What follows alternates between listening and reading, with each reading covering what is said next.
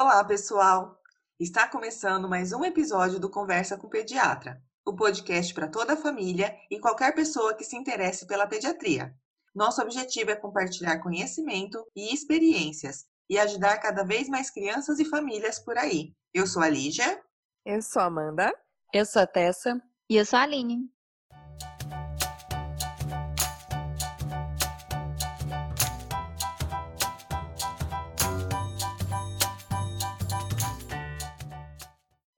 Episódio de hoje será sobre infecção de vias aéreas superiores. E assim como o nosso último episódio, que foi sobre febre, é um dos problemas mais encontrados nos serviços de emergência de pediatria e nos consultórios pediátricos.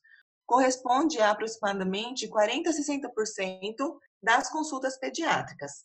Qual é o pediatra que nunca ouviu? Doutora, meu filho vive com tosse, vive com o nariz escorrendo. Será que ele tem alguma doença grave? Mas só para acalmar o coração das mães, um estudo é, elaborado com crianças que estavam apresentando infecção de via aérea superior de repetição mostrou que aproximadamente 50% dessas crianças eram saudáveis, não tinha doença nenhuma. 30% eram crianças alérgicas, 10% eram portadoras de alguma doença crônica e 10% tinha algum grau de imunodeficiência. As três infecções de vias aéreas superiores mais comuns na infância é o resfriado, a infecção de garganta e a sinusite. Falaremos de todas elas mais para frente. E só para lembrar que o episódio de hoje tem o intuito de abordar a infecção de vias aéreas de repetição em crianças saudáveis. É, então a gente vai falar aqui das infecções que são comuns na infância. Como a gente falou até no episódio da febre, a maioria das vezes que causa febre são infecções virais. E aqui vai ser a mesma coisa. A maioria dessas infecções comuns da infância, como a já falou, de faringite, sinusite, otite, laringite, resfriado, 70% também vai ser viral. E tem mais de 200 sorotipos de vírus que estão envolvidos nessas infecções. Então, por isso que a criança fica resfriada, tem essas infecções várias vezes ao ano, que entra em contato com vários tipos de vírus diferentes. É, e é importante saber que algumas crianças elas chegam a ter 7 a 10 episódios por ano de infecções de vias aéreas superiores. Isso sendo normal para a angústia das mães, dos pais. Isso principalmente nas estações mais frias do ano, no caso o outono e inverno. Por quê? Porque nessa época as aglomerações em ambientes fechados são maiores, além de aumentar a proximidade entre as pessoas, facilitando a transmissão de vírus. Além de que o clima seco e frio, ele dificulta a dispersão dos poluentes atmosféricos, piora a qualidade do ar. Isso tudo vai gerar o quê? Uma maior irritação na mucosa respiratória, que inclusive pode ser pior em pessoas que já têm alguma alergia respiratória de base, como rinite, asma e facilitar as infecções. Isso, Aline. A gente sabe que além dessa questão do inverno, né, outro fator também que aumenta muito a quantidade dessas infecções virais, principalmente, é a entrada da criança na creche. Então não é incomum a gente receber alguma mãe no consultório que vem e fala, doutora, meu filho vive doente, todo mês ele está com uma doença diferente, até tal época ele estava ótimo. A partir desse mês tal, ele entrou na creche e aí pronto, ficou doente todo mês. Então isso, é, acontece é também comum. pelo mesmo motivo que você estava falando em relação aí ao inverno, né? Se a criança ficava sozinha em casa, ela não tinha quem passasse. Eu falo sempre para os pais que não tem quem passe doença para ela em casa, tem muito pouco, porque em casa os pais em geral não ficam doentes, né? E aí quando vai para a creche, que vai para uma sala fechada de um monte de com um monte de criança, que frequentemente uma ou outra está gripada, tem alguma infecção da via aérea superior, acaba que as crianças pegam muito mais fáceis nessa entrada da creche. É a maior prova disso, né, Amanda? É que quando também tem algum irmãozinho em casa, também fica doente mais frequentemente, porque justamente o irmão também vai ter uma série de exposições, vai ficar resfriado mais vezes e vai trazer para o irmão mais novo. Isso também é bem comum. É, quase a própria creche em casa, né? É. E quem não acreditava na gente, agora teve a prova de que isso é verdade, né? Que a creche realmente aumenta muito as infecções respiratórias, infecções de vias aéreas superiores. Agora, na, na, na, pandemia, todo mundo em quarentena, isolado em casa, as crianças já estão há meses sem ir para a escolinha, para a creche. Todas as mães repararam, né, os pais, de que estão esses meses todos sem ficar doentes, sem ficar com resfriado. Então, para a gente ver como faz diferença mesmo essa exposição no dia a dia com várias outras crianças, que isso passa, né, o vírus de uma para outra muito fácil. Nunca teve um outono e inverno na pediatria tão tranquilo quanto esse ano. É verdade. verdade. Mas e aí, né, gente, e as crianças que precisam ir para a creche antes dos dois anos, antes dos quatro anos de idade, que não tem o que fazer, né? Que hoje é a realidade da maioria das famílias. A mãe sai para trabalhar, o pai sai para trabalhar e não tem com quem deixar essa criança. Uma dica que a gente dá para que os pais vão até a creche conhecer o ambiente que a criança vai ficar antes de deixar a criança lá. Então, ver as condições de higiene da creche, se é um local bem ventilado, com boa iluminação, o número de crianças por sala, o número de cuidadores para cada criança e, principalmente, se os cuidadores não são tabagistas, porque a gente sabe que o tabagismo passivo ele aumenta a chance da criança ter infecções de vias aéreas de repetição. É, nessa idade, né, de, antes de dois anos, antes de cinco anos mesmo, é uma fase de imaturidade, né, do sistema imunológico da criança. Então, ela ainda não teve contato com tudo isso, por isso que acaba ficando muito doente. Então, a gente tenta falar para esperar até os dois anos, mas realmente, hoje em dia, isso é quase impossível de conseguir. Mas, para quem conseguir, ótimo, né? Quem não conseguir, seguir essas dicas aí que a Lígia falou, que são bem legais.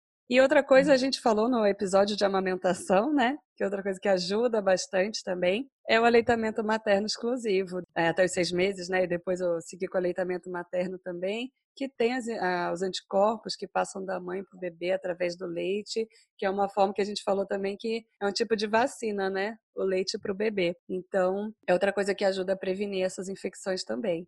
E outra coisa que pediatra ama, né, é a lavagem nasal. É, a gente sabe que lavar o, a narina, lavar o, o nariz, é uma boa forma de prevenir as infecções de viária superior. Então, quando essa criança chega da creche, o ideal é que a primeira coisa que seja feita é lavar o nariz dessa criança, porque isso fluidifica as secreções, hidrata a narina e diminui essa recorrência. Isso, mesmo com a criança bem, né, saudável. E aí, quem souber, as maiores que souberem, podem assoar o nariz e depois também fazer essa lavagem. Isso, e quem tiver dúvidas de como lavar esse nariz, corre lá no nosso Instagram que tem um vídeo super legal mostrando como fazer. Outro aspecto importante para entrar na creche, gente, é também checar se a vacinação está em dia, tá? Principalmente a de influenza sazonal, que é todo ano, e a de pneumocócica conjugada, tá bom? Então, antes de entrar na creche, passa no pediatra, dá uma conferida se está tudo certinho. Então, gente, a gente está falando desses fatores aí de mais chance, né, de passar de uma criança para outra. A gente está falando que a creche facilita, que ambientes fechados facilitam. Aproveitando isso, então, como é que são transmitidas essas infecções de via aérea superior? Então, a maioria delas, como a gente já falou, é viral. E a transmissão é por via aérea mesmo, é por gotícula de saliva, de espirros. E além disso, a gente pode ter também uma transmissão por contato. Então, daqui a pouco a gente vai falar um pouquinho em relação à prevenção, mas geralmente essa transmissão ela se dá dessas duas formas, ou por gotícula de via aérea mesmo, espirro, tosse, saliva de quem está contaminado, de quem está doente, ou por contato com secreções. Então, sabe como é que é na creche? Tá ali a criança com uma chupeta, a outra pega a chupeta e coloca na boca, quem nunca ouviu essa história. É. Ou então, passa a mãozinha ali na cadeirinha, a outra vem, passa e coça o nariz, e assim vai. Isso, e agora vamos falar um pouquinho dos tipos de infecções de vias aéreas superiores, quais são os mais comuns. Vamos começar então pelo resfriado comum, que outro nome dele é a rinofaringite aguda. E o que, que é? Ele é o tipo de infecção de via aérea superior mais comum, na verdade. É causada por vírus, é autolimitada, dura em média uns 5 a 10 dias e tem sintomas como coriza, secreção nasal, dor de garganta, espirros, congestão nasal, às vezes vem uma febrinha baixa, às vezes não. Então, resfriado, gente, são sintomas bem leves, assim, a maioria das vezes. O que é diferente da gripe, que muita gente confunde muito. Todo mundo tá resfriadinho e fala assim, ah, tô gripado. Mas, na verdade, gripe é como se fosse um resfriado, mas com sintomas bem mais importantes, com maior comprometimento do estado geral, tem uma febre mais alta, tem mais dor no corpo, e às vezes pode até chegar a cometer via aérea inferior, no caso, chegando a dar pneumonia, falta de ar.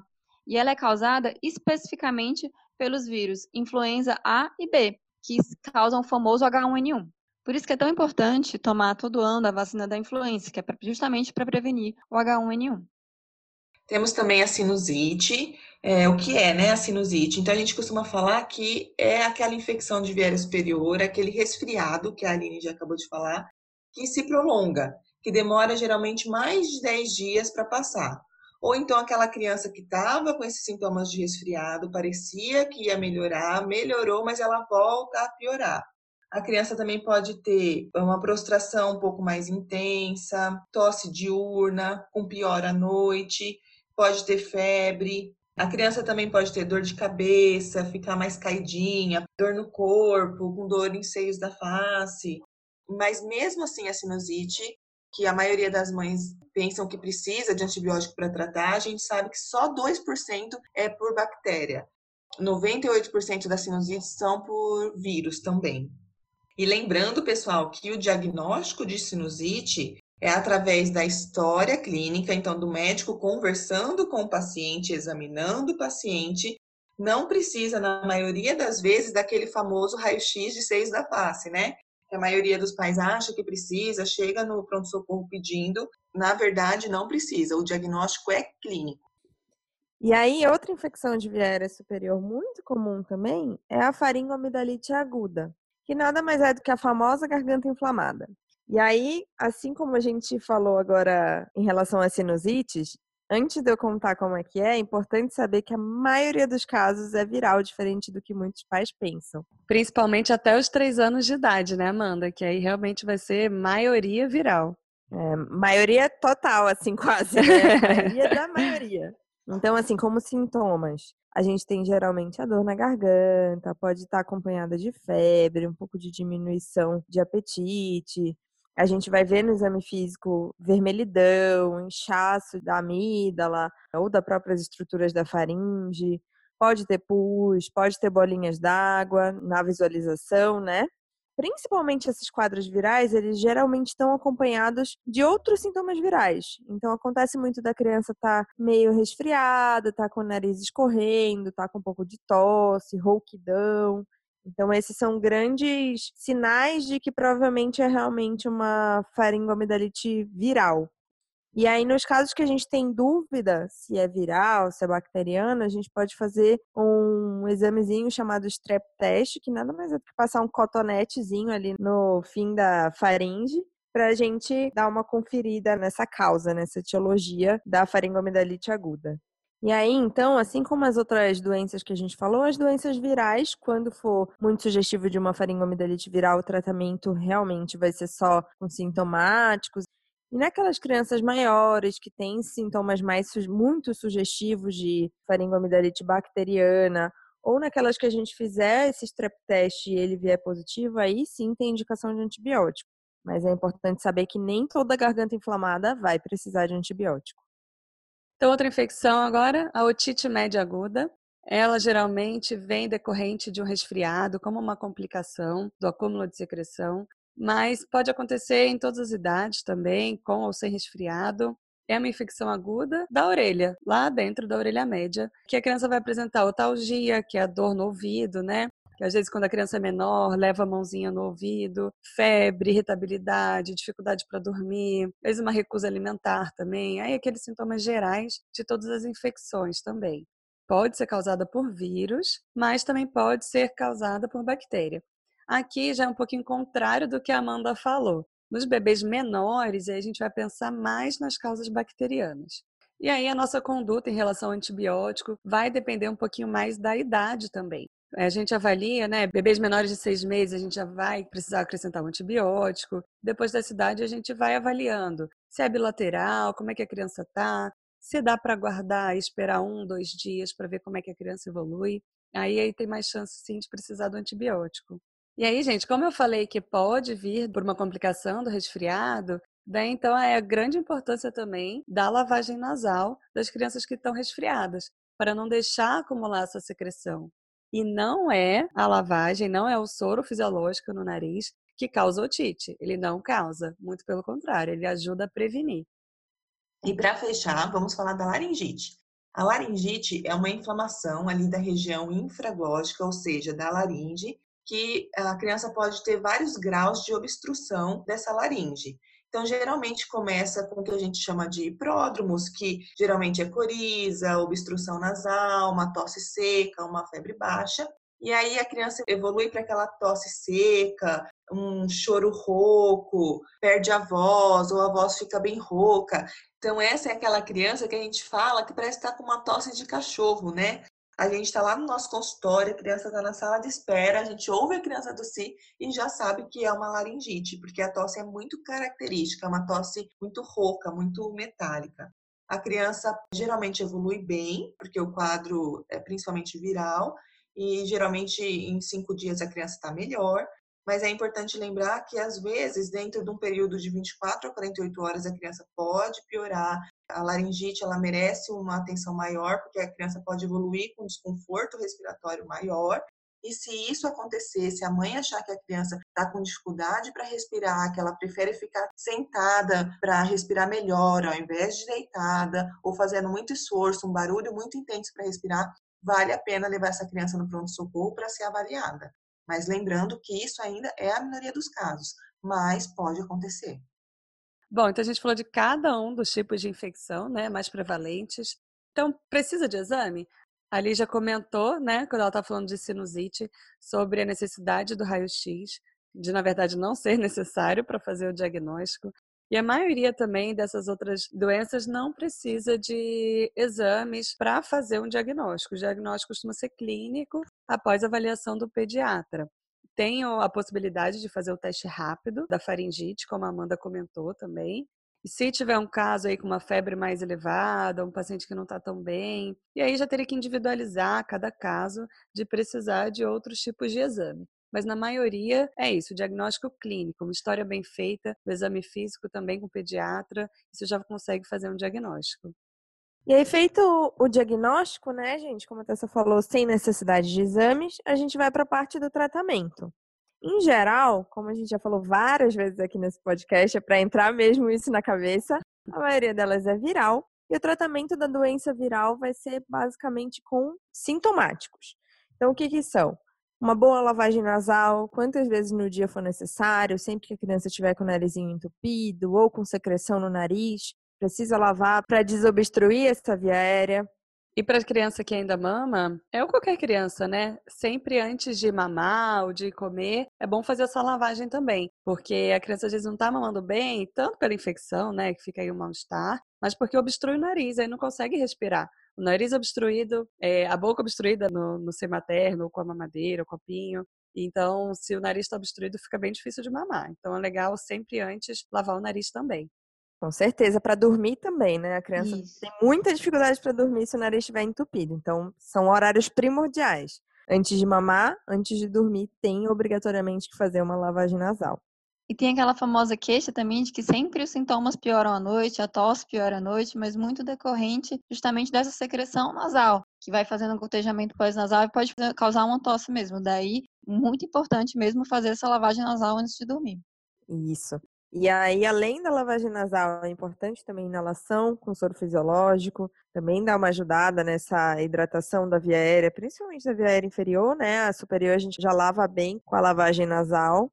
Além disso, beber muito líquido, criança que mama no peito, aumentar a ingesta de leite materno mesmo, que, como já foi falado, além de hidratar, vai passar anticorpos da mãe para a criança, vai ser a famosa vacina.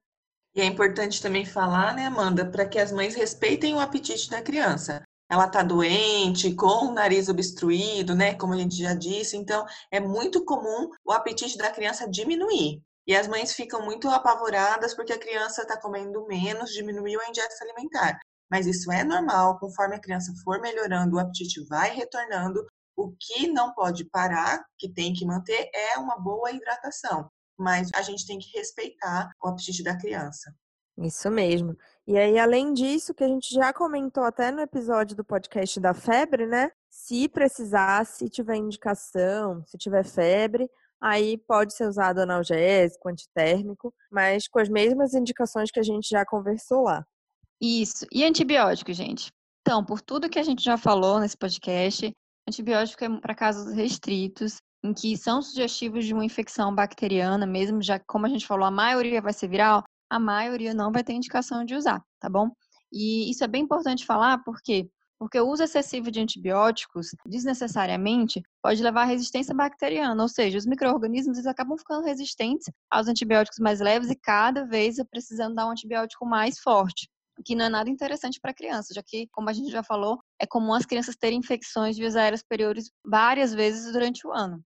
Além de aumentar o custo do tratamento desnecessariamente e efeito colateral, mesmo que toda medicação tem. Então, para fechar agora, como é que a gente previne tudo isso? Ao longo do episódio a gente falou algumas coisinhas, né? Mas vamos resumir então. Higiene vai ser o principal, gente. É a melhor prevenção de todas. Que eu acho que agora com o coronavírus está todo mundo bem mais atento a isso, né? Lavar as mãos, evitar tocar a mãozinha no nariz, na boca, nos olhos, não tossir nas mãos, que depois tem o risco da gente apertar a mão de outra pessoa, pegar um bebê, passar também. Então, usar um papel e depois jogar esse papel fora. Não tem vacina, infelizmente. Tem pro, pro influenza, né? Pro da gripe, mas para os outros a gente não tem vacina. Mas na maioria das vezes são doenças benignas que a gente consegue fazer esse controle, esse tratamento com suporte, com sintomáticos e ter paciência, que vai ter vários casos durante o ano, durante a vida, mas isso tende a diminuir com o tempo. Conforme a criança vai crescendo, vai melhorando o sistema imunológico, vão diminuindo também os casos. E é importante também evitar os locais muito fechados, com muita gente, aglomeração, né? É isso aí, principalmente como a Aline falou, né, nos meses de outono, inverno, que aí tá frio, aí que a gente quer ficar bem aglomerado com tudo fechado, mas é bom, a gente tem que tomar esse cuidado sim de evitar. Por fim, gente, vale a pena frisar que no podcast de hoje a gente conversou muito sobre as infecções de vias aéreas superiores, mas dentro do padrão de normalidade de uma criança saudável.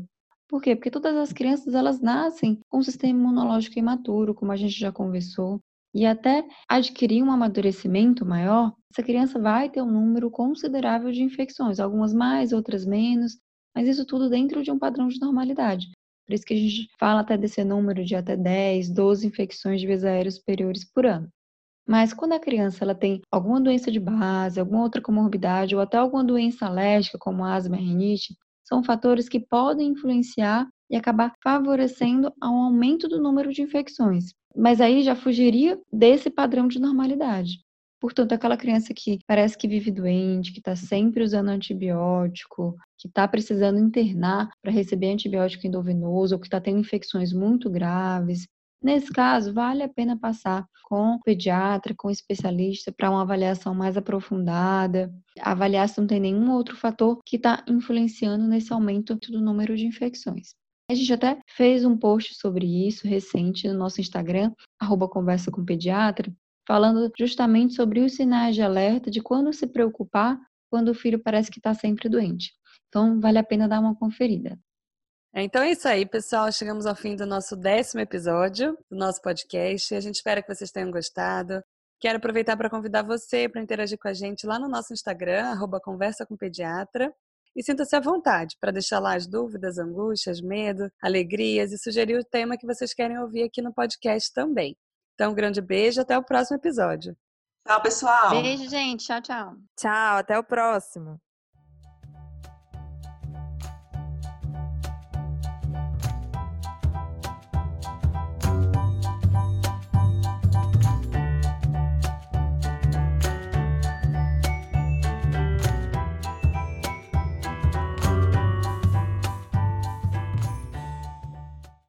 Dois recados importantes. Esse podcast não substitui a consulta médica. Cada criança deve ser avaliada individualmente pelo seu pediatra. E por conta do coronavírus, gravamos cada uma da sua respectiva casa, respeitando o isolamento social. Então, orientamos para quem puder que fique em casa.